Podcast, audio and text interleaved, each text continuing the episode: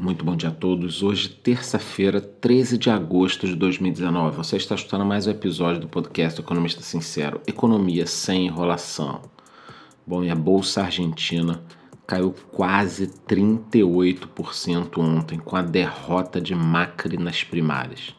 Isso mesmo, o índice Merval da Bolsa Argentina caiu exatos 37,93%.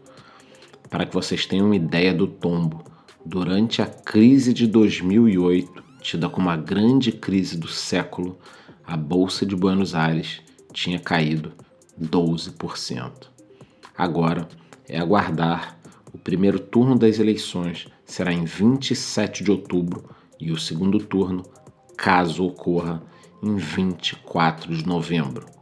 Ocorre que a chapa de Cristina Kirchner venceria com esse placar já em primeiro turno. O dólar chegou a subir quase 30% e fechou o dia com alta de 15%. Agora é aguardar as próximas medidas que o governo irá tomar, injetar dólar, subir juros, é, dar algumas declarações, todas sem nenhum efeito prático. O tempo joga contra Maurício Macri. Não vejo nenhum motivo para estar comprado em nada na Argentina caso Cristina Kirchner volte ao poder. O roteiro é certo, o mesmo modelo implantado na Venezuela, incluindo a tomada de empresas. Claro que nós poderemos ver uma recuperação da bolsa argentina hoje ou nos próximos dias. Caiu demais, né? 40% em um dia, um. Nem guerras as bolsas caem nos países. Mas caso a chapa de Cristina Kirchner ganhe, a tragédia estará contratada. E por aqui, o ministro da Economia Paulo Guedes afirmou que a oposição precisa dar um tempo para o governo trabalhar pela recuperação da economia. Abre aspas. Dê um ano ou dois. Dê a chance para a liberal democracia. Saibam esperar a sua vez. Fecha aspas. Ele voltou a atacar os sindicatos e os governos anteriores pela aliança com cartéis e pelo atraso do desenvolvimento brasileiro e ainda disse: os 13 milhões de desempregados são resultado de 40 anos de desaforo e intervencionismo. Olha, pessoal, sinceramente espero que Paulo Guedes, Bolsonaro, Moro e essa turma que é muito boa, é excepcional, consigam reverter o quadro geral brasileiro, porque a situação estava muito grave, um Brasil dominado por uma quadrilha e agora podemos voltar a sonhar com um país melhor e mais justo. Eu falarei mais sobre os erros de Maurício Macri ao longo dos próximos meses, né? Mas acho que o principal dele foi querer o gradualismo. O que, que seria esse gradualismo? Ele entrou e pensou assim, tipo, vou fazer as reformas aos pouquinhos, tentar diminuir o problema da dívida PIB e não resolveu nada, porque você não consegue resolver esse tipo de problema sem se indispor com ninguém e Macri não quis se indispor. Então, todo esse terremoto que acontece às vezes no governo e tirar esses sindicalistas e demitir funcionários fantasmas, isso tudo faz parte do plano sim desse governo e precisa ser feito para que nós não tenhamos um encontro marcado com o fracasso como a Argentina está contratando. Bom, e é claro que esse clima argentino azedou os negócios por aqui, o Ibovespa despencou quase 2%, aí batendo os 2%, o dólar encostou nos R$ reais e os destaques de baixa foram para as ações da Gol, menos 6,36%, Itaú Unibanco, menos 3,87%, Qualicorp, menos 3,86%.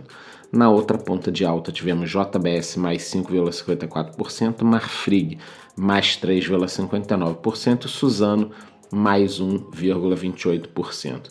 Também tivemos o resultado de algumas empresas, o destaque vai para o lucro da Magazine Luiza, que cresceu 174,7%, totalizando quase 400 milhões de reais no trimestre. A empresa afirmou que a base de clientes cresceu, teve um crescimento também do e-commerce, o número de lojas não para de crescer. É claro que esse resultado positivo não significa que as ações vão continuar subindo, as ações já subiram demais, mas pode ser que o mercado entenda que esse ritmo de crescimento irá continuar. É uma incógnita, a gente não sabe o que esperar hoje, mas o importante é o seguinte: a Magazine Luiza continua com crescimento consistente, com crescimento no número de lojas, com crescimento no segmento online. Então, como empresa, no geral, nós temos de tirar o chapéu. Afinal de contas, o Brasil não é para amadores, tanto que nós estamos dando adeus ao Walmart, ao Walmart como marca. Os hipermercados do grupo passam todos para a bandeira Big. A mudança deve acontecer até o primeiro semestre de 2020, que faz parte de um processo né, de restauração. No sul e sudeste nós teremos a rede Big e no nordeste nós teremos a rede Big Bom Preço. Segundo a empresa, alguns estudos mostraram que Bom Preço e Big são nomes fortes com relação afetiva com clientes e suas regiões. Quem comanda essa mudança é a Advent, que adquiriu 80% do Walmart do Brasil, sendo que os 20% continuam com sócios americanos. Com essa estratégia, eles esperam ampliar a receita, reduzir custo e recuperar a rentabilidade. Vocês veem o seguinte: mesmo players globais que entendem de mundo não conseguem performar no Brasil. Vídeo caso dos bancos. Eu me lembro a coisa de 15 anos atrás, mais ou menos. Quem tem um pouquinho mais de idade vai lembrar BBVA, outros bancos americanos vieram para o Brasil, o próprio Santander, que só deu certo no plano banco. A grande maioria pegou o seu chapéu e foi embora porque não é fácil entender o mercado brasileiro. Com isso, eu gostaria de me despedir de vocês, dando um, fazendo um adendo aqui eu quero terminar esse podcast com um grande alerta. Um alerta sobre os filhos brasileiros do bull market. Para quem não sabe, bull market é o mercado de touros. É como chamamos um momento de alta no mercado financeiro, como está acontecendo no Brasil nos últimos meses, aliás, nos últimos dois anos. Da mesma forma que mercado de ursos nós usamos quando estamos numa fase de queda. Bom, Sendo assim, eu gostaria que você ouvinte tomasse muito cuidado com conselhos dos filhos do bull market.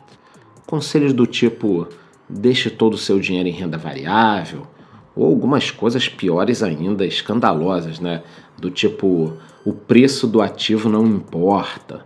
Esse tipo de coisa que dificilmente você escutará de investidores com mais de 40 anos que vivenciaram crises e dificuldades de verdade, ali, com a pele em risco.